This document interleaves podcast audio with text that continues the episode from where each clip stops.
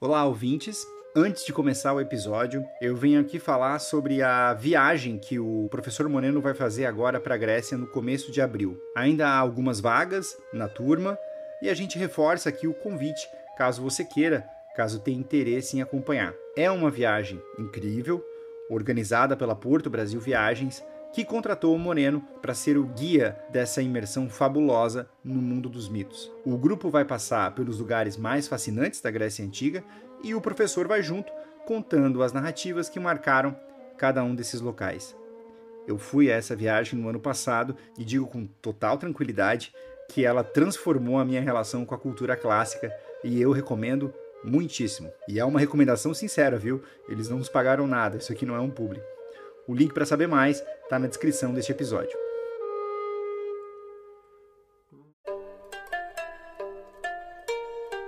Olá, ouvintes! Eu sou o Felipe Speck e esta é a Hora do Oráculo.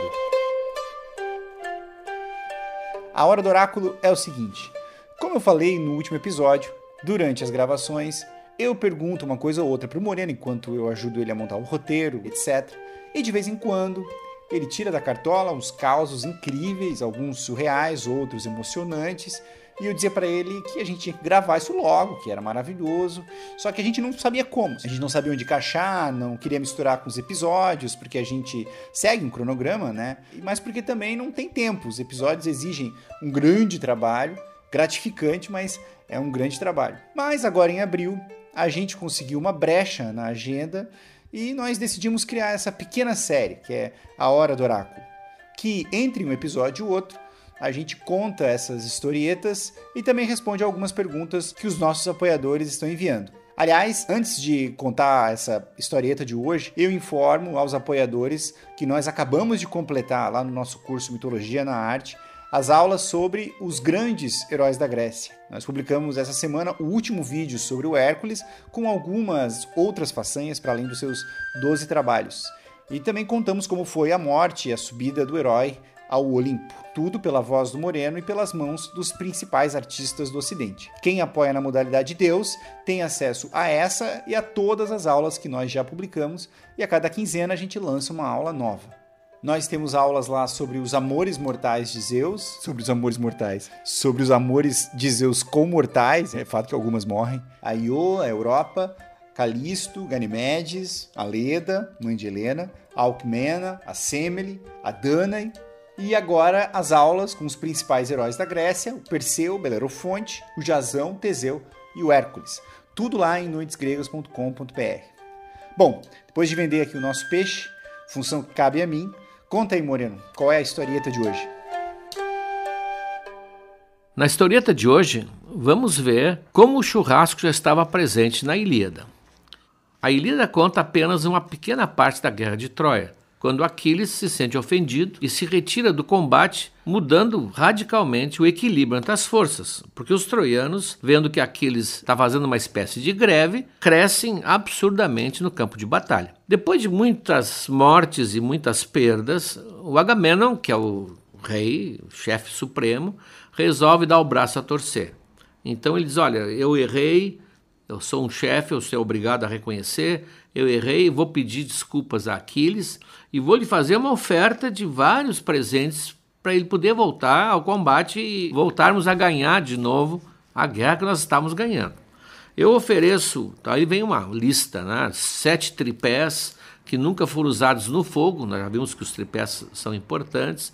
Ofereço sete cavalos especiais, vinte vasos belíssimos, tantos quilos de ouro, e que depois dessa guerra terminada, ofereço também que ele se torne meu genro, ele case, que eu tenho três filhas, ele pode escolher e vai ser muito bem recebido. Só que alguém tem que ir lá fazer essa oferta. Para que vocês possam imaginar a cena, imagine uma beira de uma praia, Lá numa ponta estão os chefes reunidos numa tenda, e lá na outra ponta, numa enseada grande, estão as tendas de Aquiles que se retirou do combate e está lá sem fazer nada, com os braços cruzados, só esperando para ver o momento em que eles vão implorar que ele volte. Para fazer essa pequena embaixada até Aquiles, escolhem os amigos de Aquiles: Ulisses, que é muito amigo dele, Fênix, também é muito amigo, e mais alguns arautos que vão junto. E eles vão caminhando pela praia em direção à tenda onde está o Aquiles, e em volta estão as tendas dos mirmidões, os seus soldados. Quando eles chegam lá, o Aquiles está sentado num banquinho tocando a lira. Todo guerreiro sabia a música. E ao seu lado, Patroclo está respeitosamente acompanhando a música, esperando que ele termine. Quando eles veem chegar Ulisses e Fênix, chegar os, são os amigos, né? eles levantam os dois e dizem: Bem-vindos, eu saí do combate, eu discuti com a Agamemnon, mas vocês são meus amigos, por favor, entrem aqui, sentem, vamos falar, vamos conversar. E recebem hospitaleiramente. Aquiles então faz um sinal para o Patroclo para que ele prepare uma refeição para receber os convidados. Então a refeição que o Patroclo vai preparar é simplesmente um churrasco, mas um churrasco feito dentro do preceito. Aliás, alguns estados no Brasil tentaram se colocar como inventores do churrasco. Espetar um pedaço de carne no espeto não tem nada de invenção. Ah, isso é feito desde a pré-história. Mas nós vamos ver aqui o churrasco na Ilíada. O que, que faz o Pátroclo? Ele tem uma espécie de escudeiro que o ajuda, então eles colocam uma tábua, uma mesa bem ampla, e ali ele vai preparar as carnes. Tem uma ovelha, uma cabra selvagem e tem também uma metade de um porco de isomero suculento.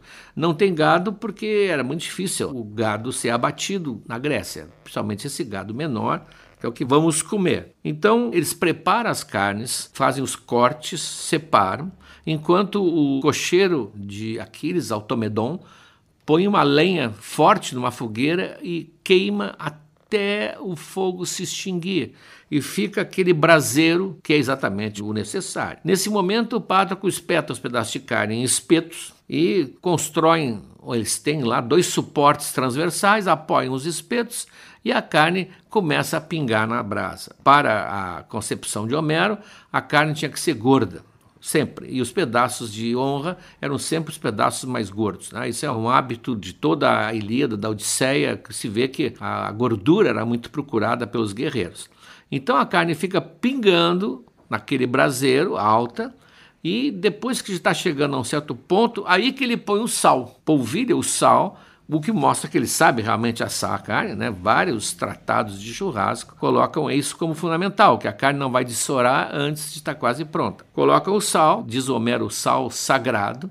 Então eles tiram dos espetos, põem em cima da mesa aqueles pedaços. O ajudante traz um cesto de pães e eles então são convidados e vão cortar pedaços, fatias de pão e pedaços de carne e vão comer um churrasco entre amigos, tomando vinho até que toda a carne termine. Então Ulisses pede a palavra e vai falar. Temos aqui, portanto, uma cena da Ilíada, bem clara, no canto nono, que é um churrasco à la grega, feito na beira do mar com os amigos. A voz do oráculo de hoje, além da historieta, responde a uma pergunta da Concília de Americana. Ela quer saber o seguinte, Moreno. Existe alguma relação entre Hermes, o deus, aliás, me chamam de Hermes aqui também, né? Alguma relação entre Hermes e as Hermas? E aí, Moreno, o que, que tem em comum esses dois? Dona Concília, não é por acaso que a palavra Hermas se escreve como Hermes, com aquele H. As Hermas eram marcos de pedra que marcavam o limite de territórios, marcavam o início ou o fim de uma estrada, encruzilhadas. E a função da erma, ela era, vou usar uma palavra difícil, mas logo eu vou explicar, apotropaica. Essa função apotropaica significa afastar os maus espíritos, afastar os seres do mal. Mais ou menos como se faz em outros lugares com a figa, com a ferradura. Então, essa era a função. Como Hermes, que você deve ter ouvido o episódio, era o rei dos caminhos, as Hermas ganharam esse nome. Alguns dizem que foi dali, da Herma, que já existia a pedra, que deram o nome ao deus. Outros dizem que foi o deus que deu o nome à pedra. Não nos interessa. Era um pilar alto, quadrado, um pouco mais robusto em cima do que embaixo, você não era totalmente regular, e em cima, bem em cima, ficava um, a cabeça ou o busto de Hermes já que ele estaria ali vigiando, afastando as, as presenças indesejadas. Isso era feito também na Grécia com a cabeça da medusa, nas portas, nos escudos, punham a cabeça da medusa para afastar também esses seres invisíveis. Mas no caso da Grécia, a presença das ermas era por toda parte, junto aos templos, junto aos túmulos, nos edifícios públicos e, evidentemente, nas encruzilhadas. Esse que descobriram em Atenas, agora, eu também vi a foto, é o Hermes usado para esse tipo de marco. Era um marco de estrada. Ele é um Hermes mais velho, não tem aquela cara maliciosa do Hermes jovem, que aparece em muitas representações.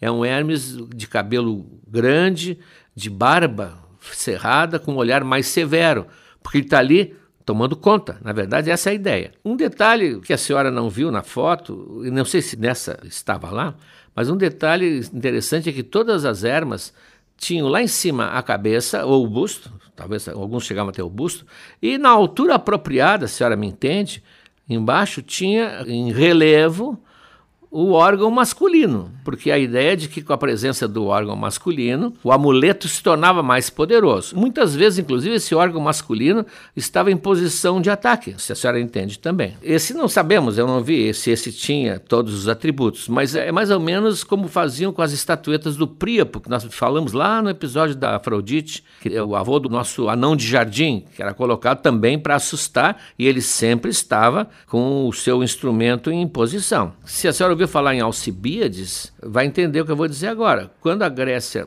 resolve fazer uma expedição contra Siracusa no século V a.C., e Alcibíades vai ser um dos comandantes, ele logo ele, que era uma espécie de enfant terrible, né, era a criança mimada de Atenas, na véspera ou na antevéspera, acontece uma vandalização das ermas, e de manhã todas elas amanhecem castradas. Quebraram o, que não devia ser quebrado. E logo uns pensaram que eram siracusianos que estavam ali, espiões que tinham quebrado para atrapalhar a expedição de guerra contra eles. Mas a maioria da população sabia e não levava muito adiante que aquilo era da turma de jovens playboys que acompanhavam Alcibiades, que teriam feito uma brincadeira e quebrado, castrado o pobre Hermes em praticamente todos esses marcos em Atenas.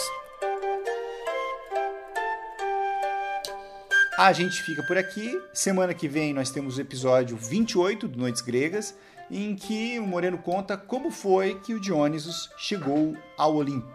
A gente se fala.